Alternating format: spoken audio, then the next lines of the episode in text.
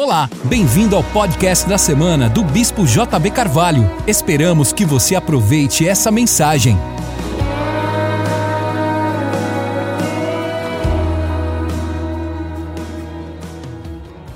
Abra comigo a sua Bíblia em Deuteronômio capítulo 28. Deuteronômio capítulo 28.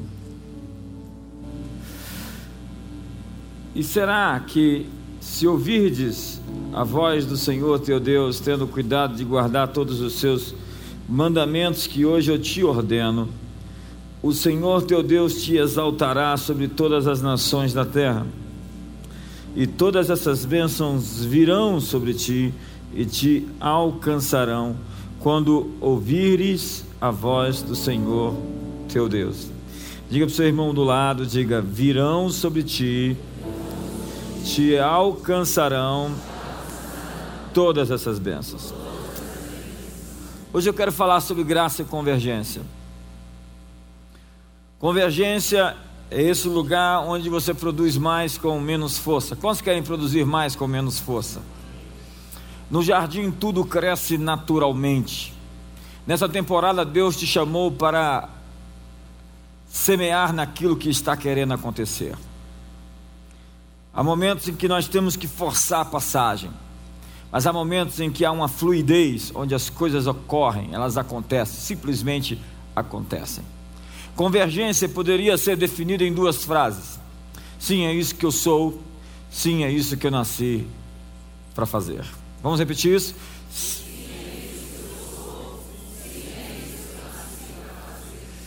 Alguém disse que os dois dias mais importantes da sua vida é o dia em que você nasceu e o segundo dia é o dia em que você descobriu por quê.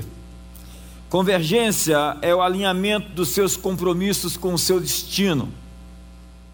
Diga comigo, alinhamento. O texto que eu disse, que eu li, fala sobre alinhamento. Ele diz que há um determinado lugar onde você alinhado vai trazer sobre você todas as promessas e bênçãos dos céus a um lugar onde você se torna um imã que atrai todas as vitórias que você precisa. Você está simplesmente andando, você está no fluxo e as coisas estão acontecendo. Convergência é o lugar onde os seus talentos, dons e habilidades são aproveitados para um propósito. Convergência é uma esfera especial onde você tem um favor e uma fluidez naquilo que você executa, você vê rendendo, acontecendo, como diz a palavra em Deuteronômio 28, e tudo quanto colocar as, as mãos terá êxito. É quando Deus põe a sua mão sobre a sua mão, é quando Deus faz com você o que você está fazendo. Você se sente então energizado nessa zona. É como uma águia no céu voando, ela está no seu lugar de maior convergência.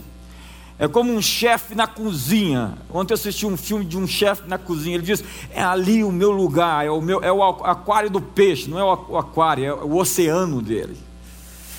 Você se sente então vivo na sua zona de convergência. Você é o leão da selva. É ali que você faz as coisas acontecerem, porque você foi ungido por Deus para aquela esfera. Você foi vocacionado para fazer aquilo. Se você não se sente assim, é porque você está na subbênção, você está na marginalidade do que você foi vocacionado. Então, nessa zona de convergência, você traz à superfície os tesouros que estão dentro de você, os seus talentos, os seus dons, as dádivas que Deus colocou dentro de você para abençoar a humanidade. Então, compromissos divinos aparecem, coincidências estranhas acontecem. Pessoas surgem do nada para lhe apoiar, para lhe ajudar, pessoas comissionadas para fazer parte desse destino. Então o favor se manifesta. Põe a mão no ombro do seu irmão, diga: o favor será manifesto na sua vida. Na sua convergência, tudo se torna subserviente ao propósito da divina providência. Todas as coisas cooperam para o bem daqueles que o amam. Então qualquer coisa na sua vida se torna um pavimento, uma estrada para o seu destino. Jesus viveu assim. Quando ele precisava de uma sala para se reunir, ele tinha. Quando ele precisava de uma mula, ele então mandou os discípulos buscar ali o jumentinho. Quando ele precisou de algo, ele teve o que precisou no momento em que precisou. Prosperidade no reino de Deus significa isso, ter sempre em tudo ampla suficiência. Então você tem autoridade sobre as suas circunstâncias. Você tem uma expertise, uma vida de sabedoria dentro do seu ambiente de criatividade e de transcendência. Amigos, Todos nós somos excelentes em alguma coisa, todos nós fomos vocacionados com dons dados por Deus para fazer coisas extraordinárias.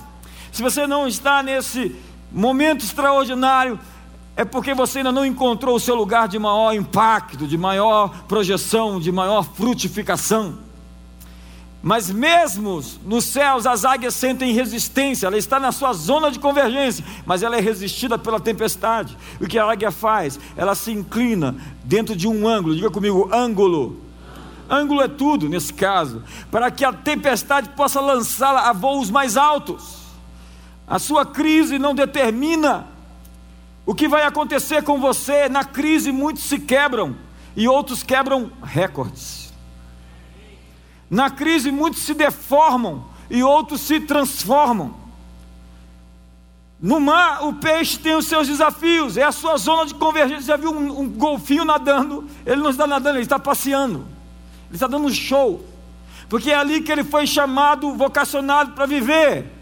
Mas Deus então lhe dá ideias, e você começa a assumir territórios. Territórios antes ocupados por inimigos, porque a terra em que nós fomos chamados para conquistar, ela já está ocupada. Diga para a pessoa do seu lado: a terra que você foi chamado para ocupar já está ocupada. Então, por vezes, você vai ter que forçar a passagem, abrir caminho nesses lugares de decisão. Deus chamou o povo para a terra prometida, e na terra prometida tinha sete inimigos mais poderosos. Convergência é quando os planos de Deus começam a se unir e as peças começam a se encaixar. Então você começa a ver propósito, você começa a ver significado em coisas que antes para você eram absurdas. Pode acontecer sutil ou dramaticamente, mas cedo ou tarde seu destino será manifesto. Põe a mão no ombro do seu irmão e ore hoje para que o destino dele comece a acontecer, que o destino profético dele comece a aparecer, que ele venha emergir para fora das suas crises e lutas, que o seu verdadeiro ente, ser interior, a melhor versão de si mesmo, acorde e ele se desperte para o chamado, para a vocação, para o propósito, para a missão que lhe foi ordenada por Deus, em nome de Jesus. Nessa zona de convergência você encontra um elemento chamado favor. E o favor te dá acesso. Ele abre portas de acesso. Quantos querem encontrar o favor? O favor de Deus é uma coisa que você pode encontrá-la, ou que você pode perdê-la. Há pessoas que encontram favor e há pessoas que perdem favor. Apesar de ser de graça, não é algo que você é merecedor, mas é algo que você pode encontrar ou pode perder. Nas Escrituras, quando alguém é escolhido para uma tarefa, imediatamente o favor entra em ação. É assim, a Bíblia diz que quando Daniel resolveu não se contaminar com as iguarias da mesa de Nabucodonosor, Deus deu graça a Daniel com o chefe dos eunucos. A graça entrou em ação assim que Daniel resolveu obedecer. No momento em que Ezequiel quis se levantar, quando Deus o confrontou, porque ele estava prostrado. Há pessoas prostradas querendo ouvir Deus falar, e Deus só vai falar com pessoas que estão dispostas a se levantar, que se movimentam, que se erguem, no momento em que ele foi se erguer, a Bíblia diz que o Espírito Santo entrou dentro de Ezequiel e o levantou. No momento em que aqueles quatro leprosos deram contra o arraial dos Sírios, porque eles não tinham mais nada a perder, e normalmente Deus usa pessoas que não têm reputação e não têm nada a perder. Então eles foram contra o arraial dos Sírios, naquela mesma hora se ouviu no arraial dos Sírios o brado e o tropel de carros, de cavalos e de exércitos se levantando. Os pés daqueles leprosos foram amplificados e o barulho deles chegou ao arraial dos inimigos como se fosse uma grande força bélica militar entrando no arraial para destruir. Eles fugiram e deixaram a riqueza. E no outro dia havia tanta riqueza em Israel que eles nem podiam acreditar que depois de um dia da palavra de Eliseu poderia acontecer daquela forma. A Bíblia diz que Daniel não quis se contaminar com as iguarias do rei, então Deus deu graça. Quando você decide a não se contaminar, Deus te dá graça para viver uma vida pura e uma vida poderosa em Deus. Deus deu a José favor e sabedoria diante dos olhos de Faraó. Você imagina numa audiência, aquele sujeito, ele é recebido e se torna o grão-vizir, o primeiro-ministro, o vice-rei do Egito, por causa da graça, o favor. Quando José seguiu pelo seu caminho no processo de obediência, ele ativou o favor para o seu destino de se tornar o vice-rei do Egito.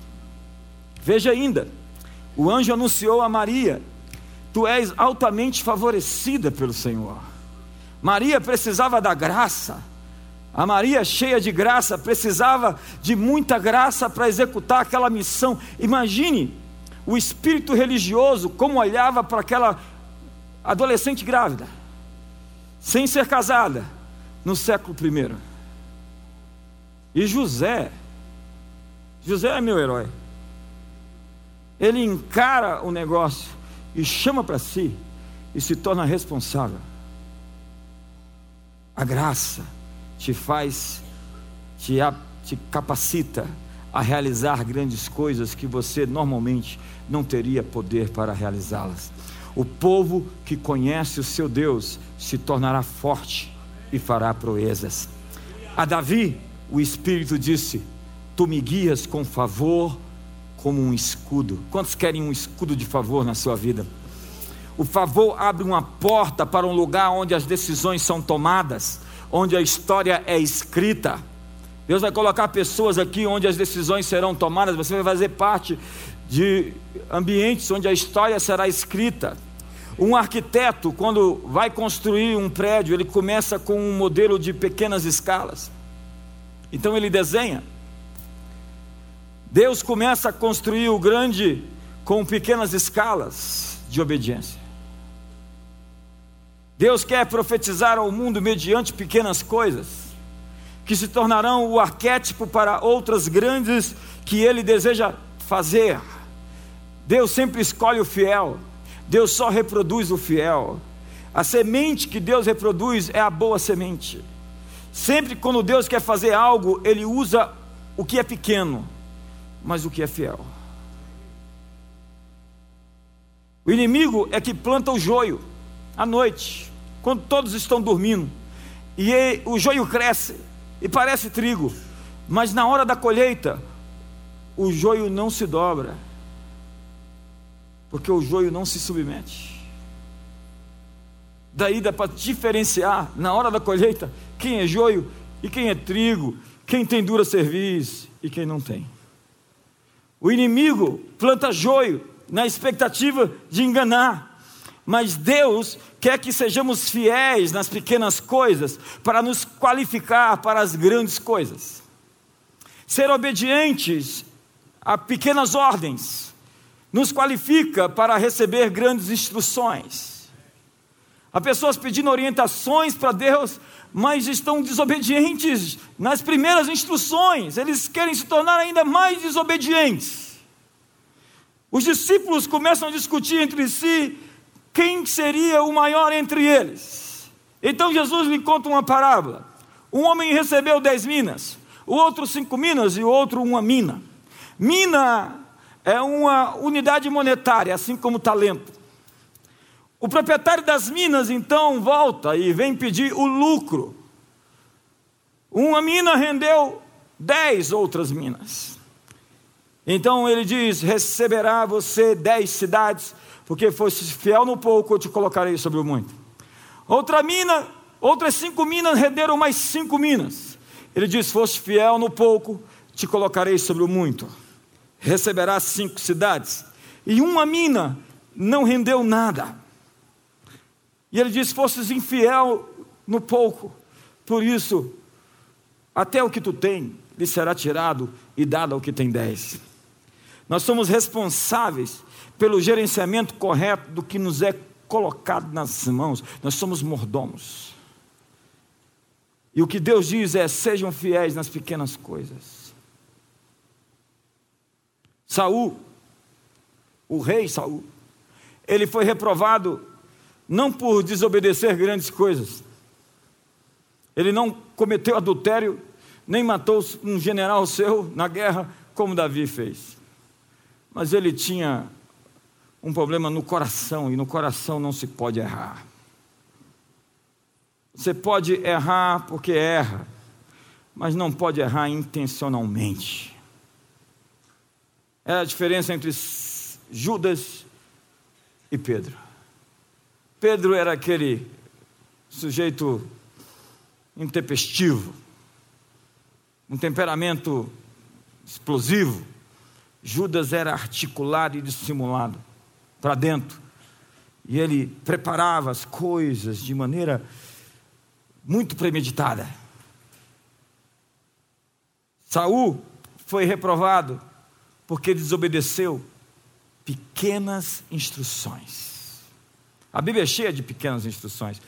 É, general Naamã dá sete mergulhos no Rio Jordão. Mas como? Que, que, que, que, mensagem idiota é essa?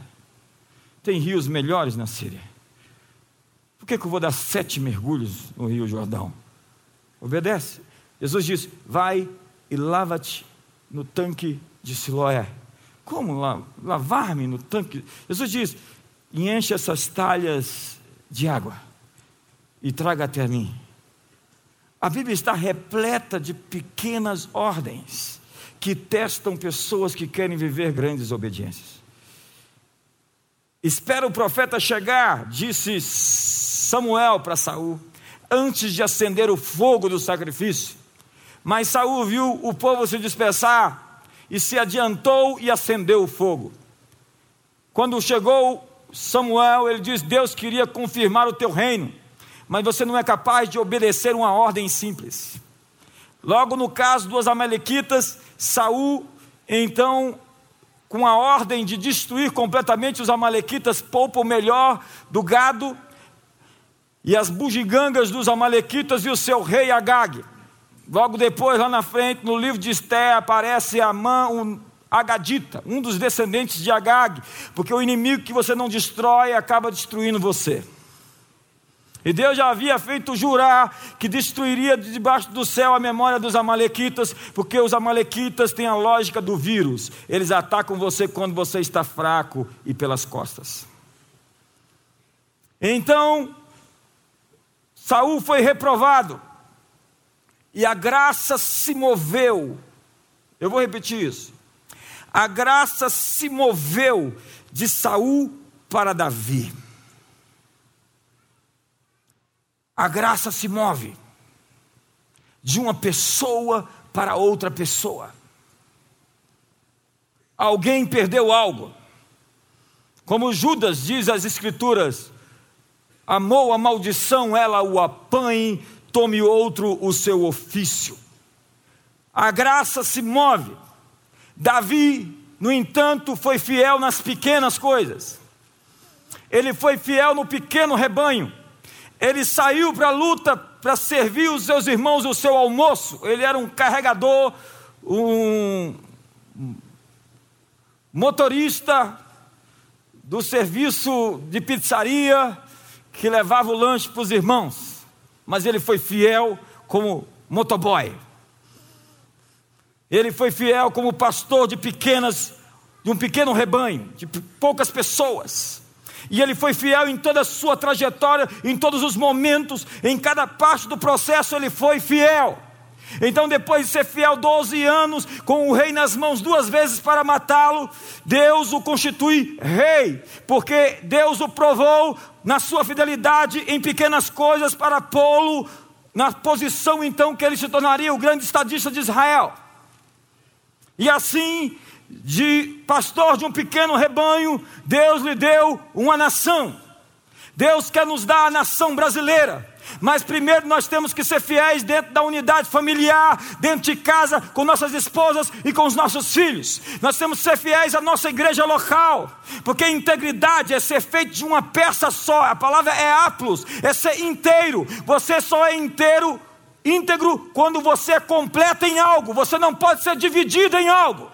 Você não pode ser dividido no relacionamento, você não pode ser dividido dentro da igreja, você não pode ser dividido em nada, porque senão você perde a sua integridade ou a sua inteireza. Tem gente que não é inteiro naquilo que faz, não tem todo o seu coração naquilo, e Deus disse: o primeiro mandamento é ama a Deus com todas as suas forças, com todo o seu entendimento. E Jeremias diz: Buscar-me-eis e me encontrareis quando me buscardes de todo o vosso coração. Gente dividida, a Bíblia diz, não recebe nada, porque, como as ondas do mar, ele é variável, ele é inconstante, ele não vive uma trajetória de ascensão ou de subida, ele vive altos e baixos, baixos e altos, ele vive numa condição sempre de inconstância emocional e inconstância espiritual. Saul amava Davi e depois odiava Davi. E ele amava Davi, e ele odiava Davi, e ele dizia para Davi: Você é melhor do que eu. E depois, quando Davi virava as costas, ele já queria matá-lo. Você conhece alguém assim, com essa variação emocional, cujo coração o traz, seus sentimentos o traz toda hora? Amor e ódio, o tempo todo. A Bíblia diz sobre entranháveis afetos de misericórdia. O povo recebe Jesus como um profeta, bendito que vem em nome do Senhor, e três dias depois está dizendo: crucifica-o e solte Barrabás. É por isso que um líder não busca popularidade, porque um líder populista é um falso profeta. Ele não busca o aplauso das pessoas, porque as pessoas variam em suas emoções. Ele busca o aplauso do céu, onde não há sombra nem variação de mudança, de onde procede toda boa dádiva e todo dom perfeito.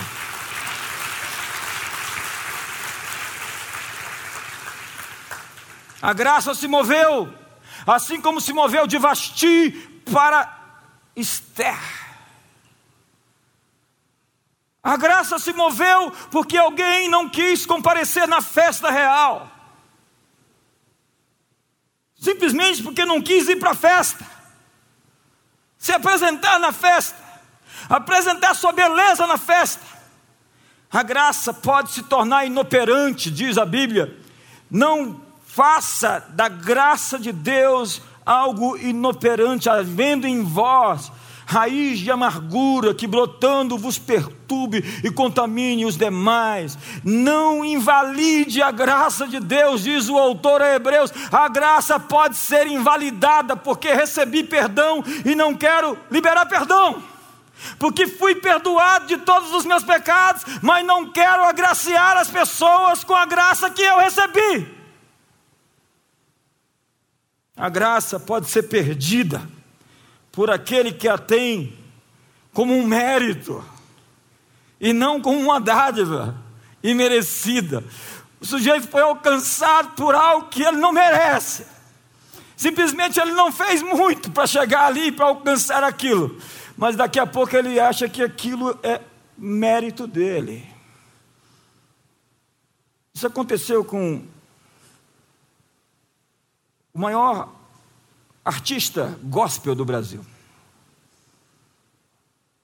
Ele achou que a graça que ele tinha recebido de ser posto como foi posto era simplesmente um mérito pessoal dele. E quando eu acho que o dom que Deus me deu, que já chama-se de dom, então é dádiva, é algo que faz parte dos meus méritos, eu estou a ponto de perder aquilo que eu recebi de graça. Eu gosto do silêncio de vocês. O que fazer então ao nosso amigo? Lembra-te de onde caíste e volta às primeiras obras.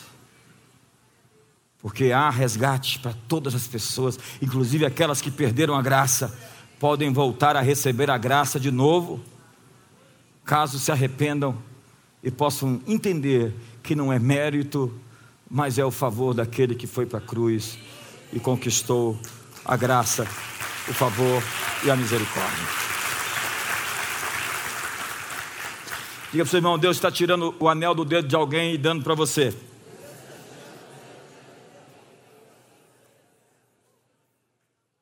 Diga para ele: Deus está querendo nos ensinar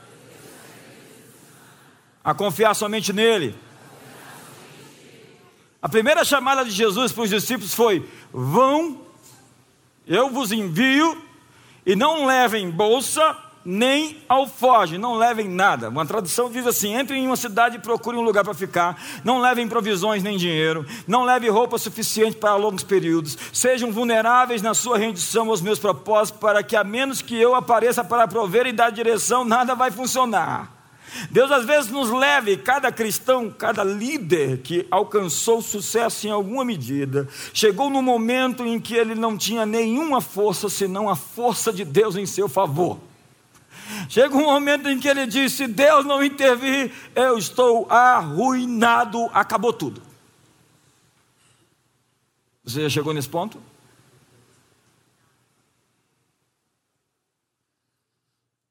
Mas há pessoas que já dependeram de Deus para coisas mínimas e que agora se tornaram suficientes em si mesmas. Amigo, ir sem nada é o que nos treina para ter tudo.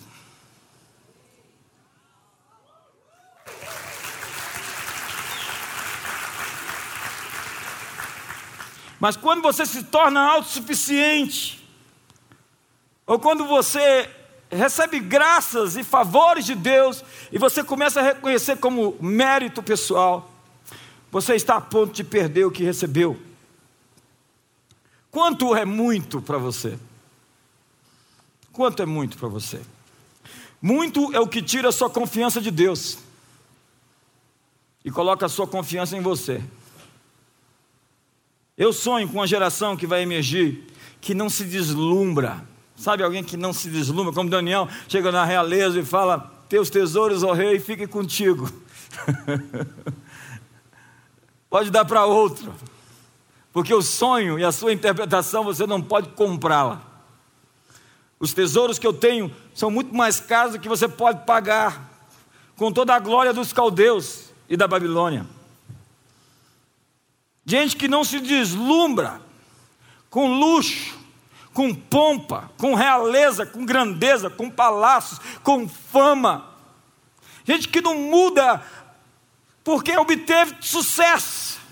Gente que continua sendo quem era, uma ovelha. Davi continuou sendo ovelha, sendo rei. Continuou sendo quebrantado e sabendo que aquela posição era uma posição que Deus tinha lhe dado. E quando ele errou e pecou, Deus falou: volta atrás e lembra da onde eu te tirei. Às vezes Deus quer dizer para nós: veja de onde eu te tirei. Te tirei de, de trás das malhadas, Davi. Tudo que você se tornou até hoje foi a minha graça em você.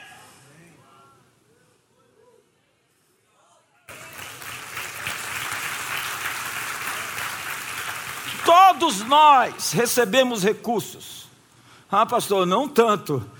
Mas às vezes Deus pergunta: o que, é que você tem na mão? Moisés só tem uma vara, tadinho. O, o tal do, do, do, do, do Sansão está preso e tem agora uma queixada de jumento do lado. O tal do Davi tem cinco pedras lisas do ribeiro. Todos nós recebemos alguma, coi recebemos alguma coisa. Recursos, influência, crédito, beleza. Olhe bem para mim ainda que esses recursos estão em outro estado,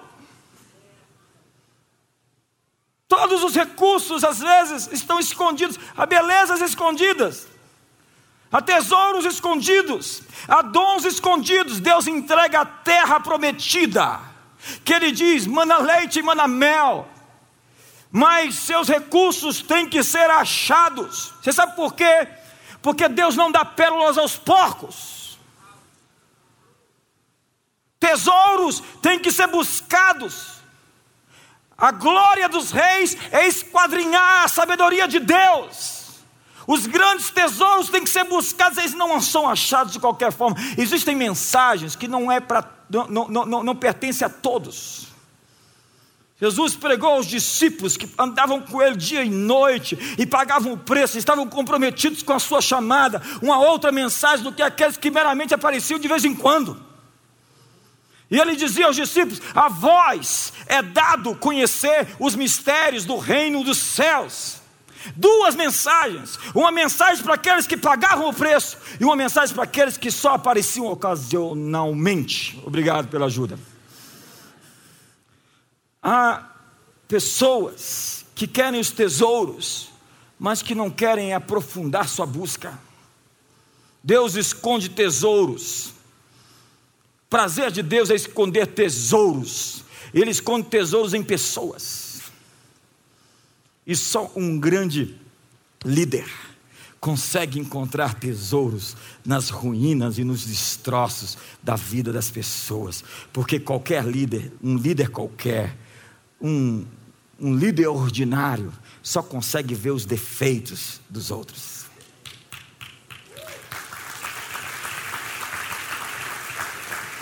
Deus esconde tesouros na terra, nos mares, nos montes. Ele diz: Olha, eu vos darei o cobre, mas cava para achar o cobre. O petróleo está debaixo, no pré-sal. Ai, Jesus. Petrobras. É, no, é, na areia que você vai ter que descobrir, na areia, que microchips são feitos de areia. O Steve Jobs dizia: Eu não pergunto às pessoas o que elas querem, porque elas não sabem, até que vejam. Até que elas vejam o que querem e não sabem o que querem. Jesus é o desejado das nações. As pessoas não sabem que querem Jesus até que o encontram. E aí elas encontram tudo. E a Bíblia diz que o reino de Deus é semelhante a um homem que descobriu uma pérola num campo. E ele foi lá e vendeu tudo. Vendeu tudo para comprar aquele campo. Ser salvo não lhe custa nada, mas ser discípulo de Jesus te custa tudo.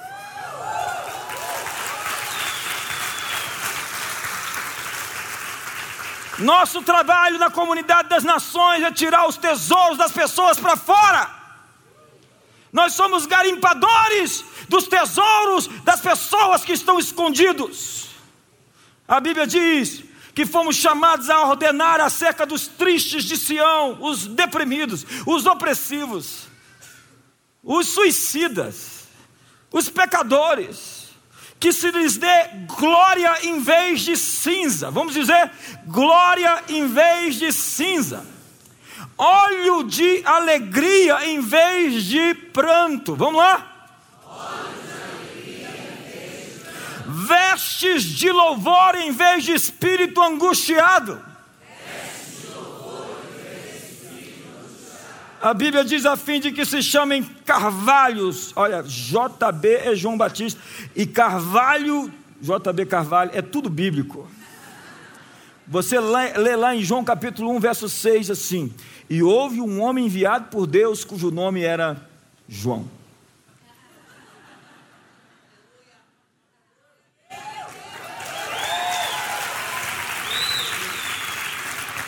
Posso ser mais bíblico do que isso?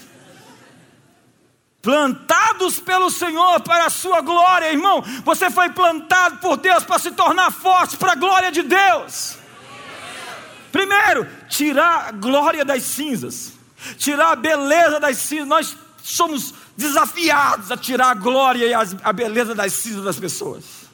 Esse é o nosso ministério transformar o que foi queimado, queimado, foi destroçado, foi incendiado, foi desfeito, foi destruído, Só sobrou pó. E dar uma nova configuração. Fazer com que aquilo se torne algo belo, formoso, extraordinário. Mordomia é enxergar além da deformidade das pessoas. Você não consegue entender uma pessoa até que você conheça a história dela. Quando eu começo a ouvir as pessoas falando sobre a sua história, eu falei: Ah, agora eu sei. agora eu sei porque que você é desse jeito, mimado. Agora eu sei porque que você é revoltado. Agora eu sei porque que você reage sempre no ataque. Ou na defensiva, né? a gente vive na defensiva, assim, tipo, facas prontas, armas preparadas, pronto para o combate. Você fala qualquer coisa, está pronto para a guerra. Tirar unção de alegria em vez de tristeza. Nós somos chamados para tirar a alegria da tristeza. Vamos lá? Tirar a alegria da tristeza. Diga para o seu irmão, Deus vai tirar a alegria da sua tristeza. Não, empurra ele aí, fala para ele: Deus vai tirar a alegria da tristeza. Então fica alegre agora que Deus vai tirar a alegria da tristeza. O Salmo 30, verso 11. Eu fui pregar numa igreja esses dias, quando eu falava Salmo 30, verso 11, já aparecia na tela.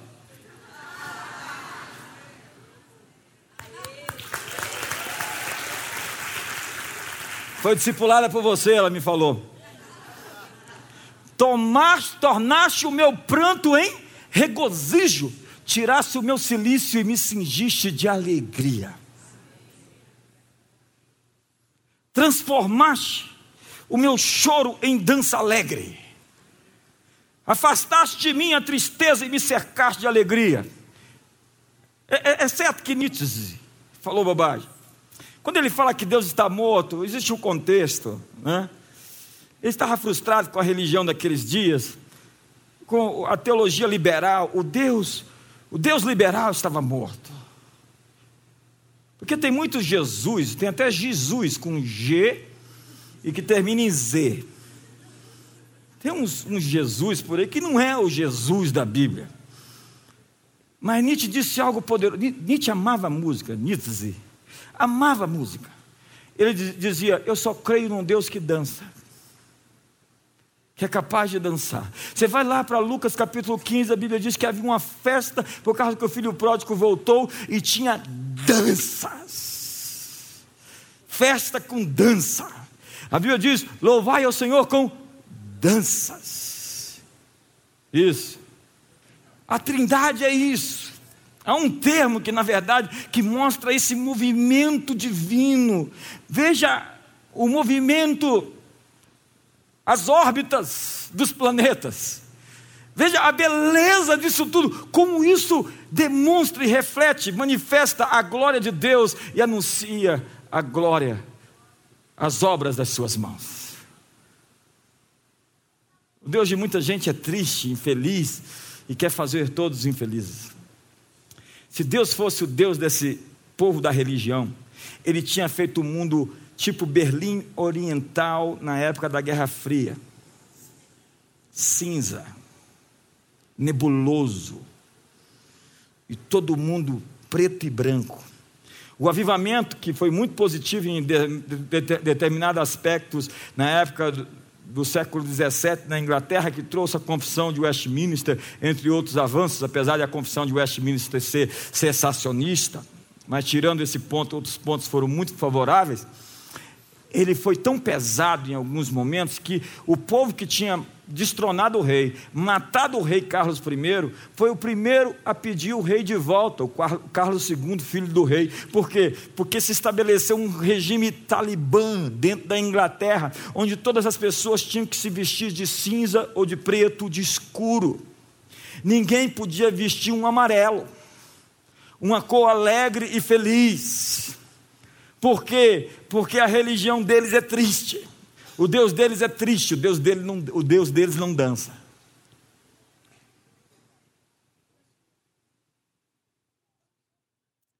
Se não fosse para a igreja no domingo, podia apanhar. levava uma multa.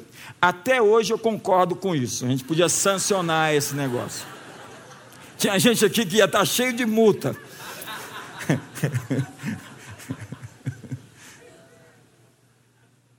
A Bíblia diz que Deus ri e zomba dos seus inimigos.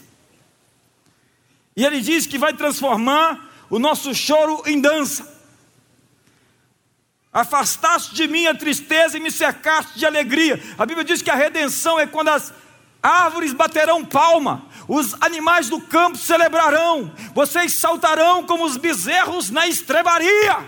Já viu tamanha felicidade como aqueles bezerros saltando? Não é quando o Brasil ganhou a Copa do Mundo, que eu não sei se vai acontecer mais alguma vez nessa.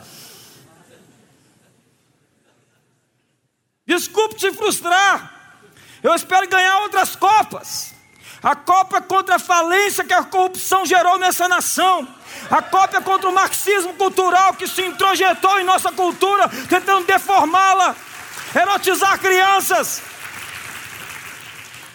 Futebol, graças a Deus, todo mundo está frustrado, decepcionado com o futebol. Ninguém torce mais pelo Brasil, todo mundo comprou uma camisa da Argentina agora.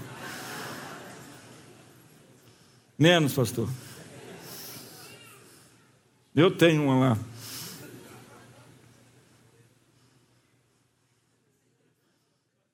Diga para seu irmão: sua tristeza se transformará em alegria. Até o 7 a 1 vai virar alegria. Diga para ele: virará alegria. Diga para ele.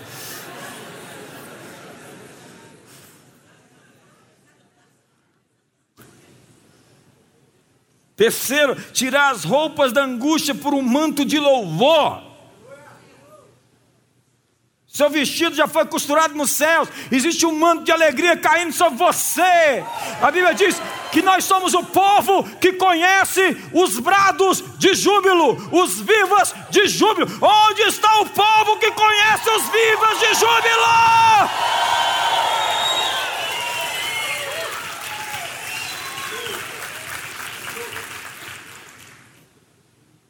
O profeta Joel complementa dizendo: forjar espadas das vossas relhas de arado e lanças das vossas podadeiras. Diga fraco, eu sou forte. Ele está dizendo: pegue seu instrumento de trabalho e transforme numa arma de guerra. Pegue sua caneta de advogado e transforme numa arma de guerra. Transforme aquilo que você faz em um instrumento para avançar o reino de Deus. Transforme o que você faz em uma arma de guerra engraçado. Porque o profeta Isaías vai dizer o contrário. Ele vai dizer assim: pegue as suas espadas e transforme em relhas de arado. Uma palavra contra a outra, porque cada palavra tem o seu tempo. Há tempo para tudo debaixo do céu. A função de um homem de Deus, de um profeta, é saber qual é o tempo de cada palavra. Porque por religioso ele lê qualquer coisa na Bíblia e acha que aquilo ali é para aquela hora, é para aquele momento. Essa é a hora de pegar as armas, o instrumento de trabalho e transformar em armas de guerra. Mas é um momento de pacificação em que todos os instrumentos de guerra se tornarão instrumentos de pacificação. Nós precisamos reconhecer os tempos e as estações. Ouvir o que o Espírito Santo está falando para a igreja. Qual é o contexto? Qual é a aplicação disso? Por isso não basta conhecer simplesmente esse livro, nós temos que conhecer o Espírito que o inspirou, que o soprou e andar com ele. Porque quando você encontra a Escritura sem Deus, você encontrou uma religião.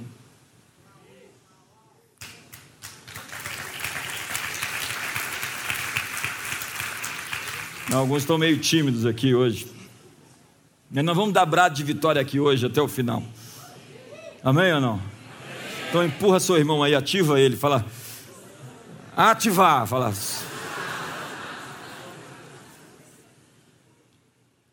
Andar pela fé é caminhar e ver as coisas acontecerem quando você segue. É isso. Abraão saiu de uma terra conhecida para uma terra desconhecida. Ele saiu com a ordem. Ele não sabia para onde ia, mas sabia onde não podia ficar.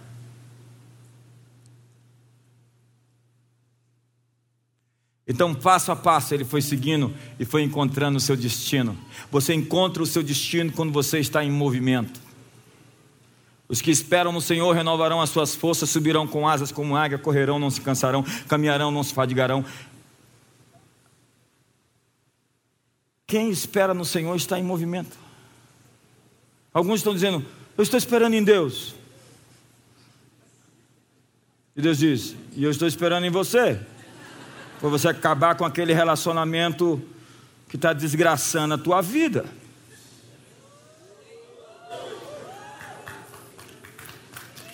Isso, faz isso. Há um lugar diante de mim que se desdobra, um novo caminho, e ele não está longe, ele está perto. Mesmo agora, amigo, amiga, a sua situação está mudando.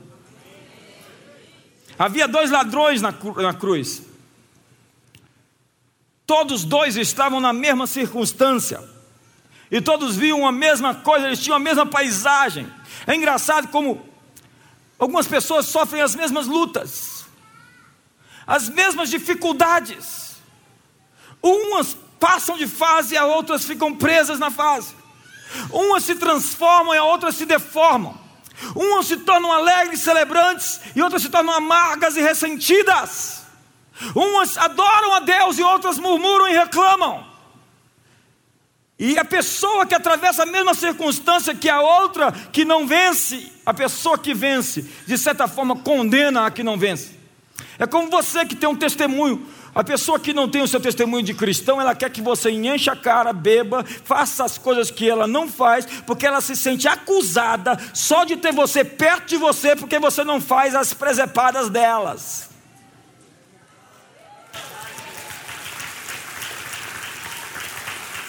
Mas o diabo é assim como Pedro, ele primeiro faz Pedro negar Jesus, e depois que Pedro nega Jesus, ele. Aí você vai lá e faz a presepada, e a primeira pessoa que te acusa é quem? Quem te fez o convite. Você não era crente? É engraçado, dois ladrões na cruz, um salvo, outro perdido. Um aprofundou a sua miséria pela murmuração e pela queixa, o outro salvo por reconhecer Jesus, é a lei do reconhecimento. Há muitas coisas acontecendo, mas você precisa de olhos para ver, de ouvidos para ouvir o que Deus está falando e ver o que Deus está fazendo. O que você pode estar perdendo agora? Há milhares de oportunidades acontecendo para todos. Todos nós temos oportunidades. Amanhã oportunidades surgirão no seu caminho. Chances extraordinárias de fazer com que sua família dê certo, suas finanças prosperem, sua vida aconteça, você vire um foguete e suba às maiores alturas. Algo está acontecendo. Está acontecendo agora que vai abençoar muitos ao seu redor, porque a graça não é graça se ela não for dividida, multiplicada, expandida. Tudo que Deus faz para me abençoar é para que eu abençoe os outros. Aquela água transformada em vinho abençoou todos que estavam na festa. Ou seja, a alegria daquele casal foi a alegria dos da festa. Amigo, todos que estão ao seu redor, quando você recebe o milagre, são abençoados pelo milagre que você recebeu. Eles beberam a alegria daquela família, e eu quero profetizar aqui que todos ao seu redor vão beber a alegria da água do comum, do ordinário, que Deus transformará no incomum e no extraordinário. Há coisas hoje comuns na sua vida, Deus está modificando a essência e a química das coisas, Deus está trazendo um vinho novo que você nunca nunca bebeu, o melhor ainda está chegando, o melhor está se manifestando. Ele deixou o melhor para o final da festa. Me ajude! Se manifesta essa noite!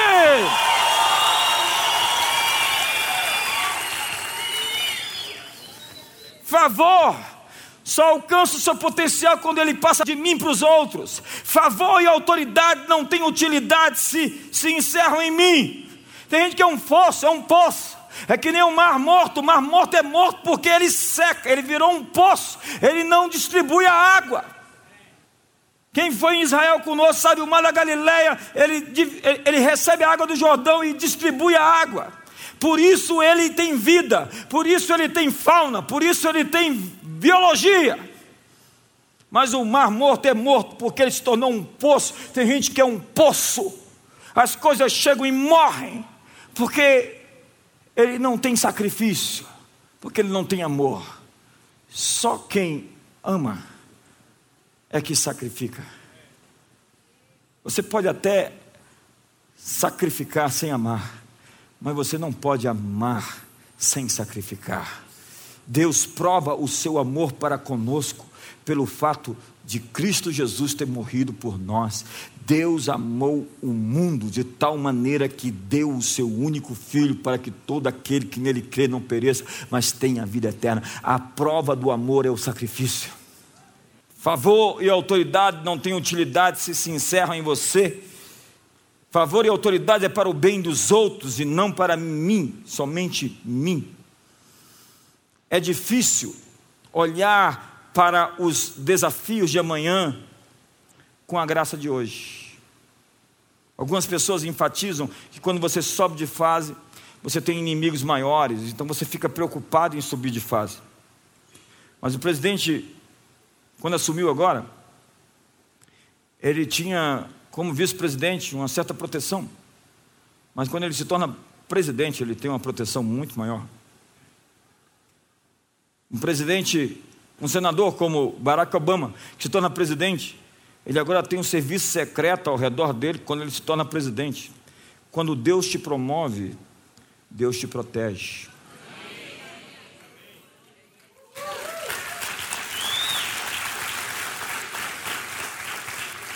Diga para o seu irmão: a graça está aumentando. Você não pode entrar numa nova fase da vida usando as armas antigas. É por isso que você tem que se contextualizar ao novo. Tem gente que está bebendo vinho velho, vivendo a religião velha, as histórias velhas, os testemunhos velhos, a maneira de pregar velha. As impostações de voz velhas, as histórias antigas, os testemunhos antigos. Deus quer algo fresco, Deus quer histórias novas. Deus não quer saber as histórias antigas que você viveu. O termômetro não é o ontem, é o hoje, é o agora. Não me interessa se você era cheio do Espírito Santo, pregava e falava em outras línguas e curava os doentes. Eu quero saber como termina essa história, não como começou. Veja o sacerdócio de Arão, ele não funciona mais. Para alguns da antiga aliança, sim, eles querem agora sacrificar. Eu vi um vídeo esses dias, pessoal, Jesus está voltando, eles estão agora sacrificando cordeiros. Como sacrificando cordeiros, meu Deus do céu? Eles estão preparando um novo tempo para sacrificar cordeiro, mas o cordeiro de Deus tirou o pecado do mundo. Não há mais sangue de sacrifício, de bodes, de touros, de, de bodes que se possa oferecer, porque de uma vez por todas em seu próprio corpo, ele destruiu o poder do pecado e abriu um novo caminho além do véu, pelo novo, pelo seu sangue. Me ajuda aí, irmão.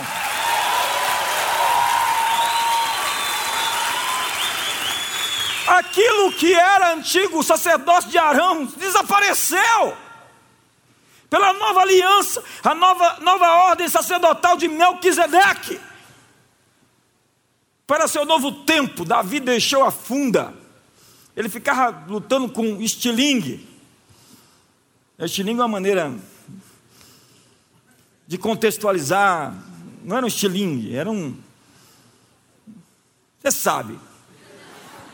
Ele tinha uma espada. Ele trocou a funda pela espada do Espírito. Ele tinha uma capa de pastor. E agora ele tem um manto de rei.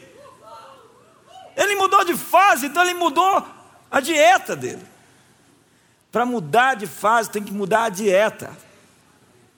Não pode comer as mesmas coisas que comia, na quantidade que comia do jeito que comia. Você é um rei, agora você tem que aprender a sentar na mesa e sentar com os príncipes. A Bíblia diz: tu és glutão e se senta com os governadores, enfia a faca no teu pescoço. Se tens homem, tu és um homem de grande apetite. É. Eu sei porque esse silêncio assim tão traumático. Exige novas roupas para a nova fase. Vou repetir: se seu corpo não está à venda, não faça propaganda.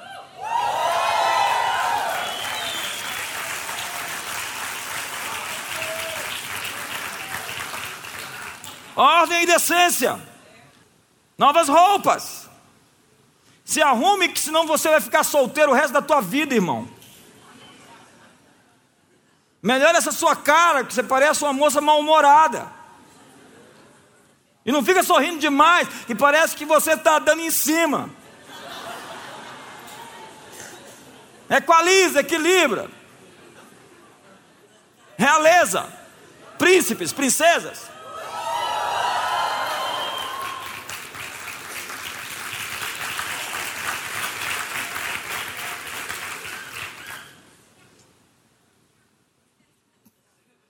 Tem irmão que está aqui, que nem aquela palavra de Jesus, aquela que vinha até mim de maneira nenhuma. Davi trocou o cajado de pastor, ele andava com o cajado, o que, que ele anda agora? Com um cetro. Abdique do velho pelo novo. Não se põe vinho novo em odres velhos, porque o, o odre se rompe. Há vinho que não cabe no odre de muitos lugares. Não dá para pregar tudo para todos, porque eles não estão prontos para ouvir o Evangelho verdadeiro, porque eles estão cheios de religião. E a religião, ela engessa as pessoas, ela formata, ela bitola as pessoas, ela deixa as pessoas míopes, cegas, incapazes de ver o todo, a, o overview, a visão panorâmica. E elas ficam fechadas dentro de uma visão, achando que tudo com relação ao reino de Deus é aquele, aquela perspectiva que ela tem. Davi deveria se alinhar com a nova fase. Diga seu irmão, existe uma nova fase. Começando, se alinhe. Pois uma coisa boa antiga pode se tornar uma coisa ruim na nova fase. O velho movimento sempre combateu o novo movimento. Aqueles que foram cheios do Espírito numa geração perseguiram aqueles que foram cheios do Espírito Santo na outra geração. É a história que mostra. Neustã, a serpente de bronze, todos que olhavam para ela numa geração eram curados. Depois se tornou um ídolo e uma pedra de tropeço. A igreja de Éfeso, que deixou o seu primeiro amor, Deus disse: volta, Faz o caminho de volta. Ei, muita gente aqui tem que fazer o caminho de volta porque a graça foi perdida pela desonra com quem você tratou os seus líderes. A honra é incondicional, a obediência é condicional. A obediência é condicional aos valores e princípios do reino, mas a honra é incondicional. Vou honrar meu pai e minha mãe sem condições. Não tem condições. Eu incondicionalmente os honro. Mas se eles mandar eu deixar de ler a Bíblia, eu não tenho condições de obedecê-los. Se eles me disserem para pecar, eu não vou pecar, mas vou continuar honrando. Respeito o senhor, senhora, contudo, não é possível obedecê-lo. Nesse caso, você tem mais alguma instrução que eu possa obedecê-lo? Nós precisamos de uma estrutura que o vinho não se perca. Nós precisamos se alinhar com a vontade de Deus. Sabe qual é a, a, a, grande, a grande, a grande crise, o grande ponto na, na sua vida? Alinhar-se com Deus é o maior desafio da sua vida. E não é alinhar-se simplesmente em obediência é, servil, é alinhar-se em coração quebrantado. O texto que eu li diz: te virão atrás de você, te seguirão. Você está ali, a bênção te procura. Ela te acha, onde você vai, você é abençoado. É isso que você é, abençoado. Você prospera no lugar mais estéreo, mais seco. Você vai lá para o deserto do Saara, uma franquia, McDonald's não que faz mal, mas da salada lá, e fica rico. Salada, pastor. Não tem sobremesa, tem gente que come a sobremesa antes da salada. Davi cuidava de ovelhas. Saul buscava as mulas do seu pai que estavam perdidas. Esses animais identificam bem a natureza de cada um deles. Um tinha natureza de mula, e outro de jumento, e outro tinha natureza de ovelha. O que, que é ovelha? Sim, Senhor. Para onde? Ah, tá. Deus não quer ficar insistindo com você para você obedecê-lo. Deus não quer ficar provando para você que você tem que fazer algo. Deus está atrás de verdadeiros prostradores, adoradores, que vivem rendidos, sim, Senhor, para onde irei? Instruir-te-ei pelo caminho que deves seguir, as tuas vistas te darei conselho, não sejas como o jumento ou como a mula que só com freios e cabrestos te obedecem. Tem gente que só procura Deus na época da crise. Não se perturbe se a crise for o seu estilo de vida. Eia! Tem gente que é assim, ei, aqui filho, vamos lá. Essa luta aqui é para te correr, vamos, vamos, vamos. Senão você vai para o inferno, eu não vou deixar você ir de jeito nenhum, então eu vou te consertar, tapa, pá, pá, pá.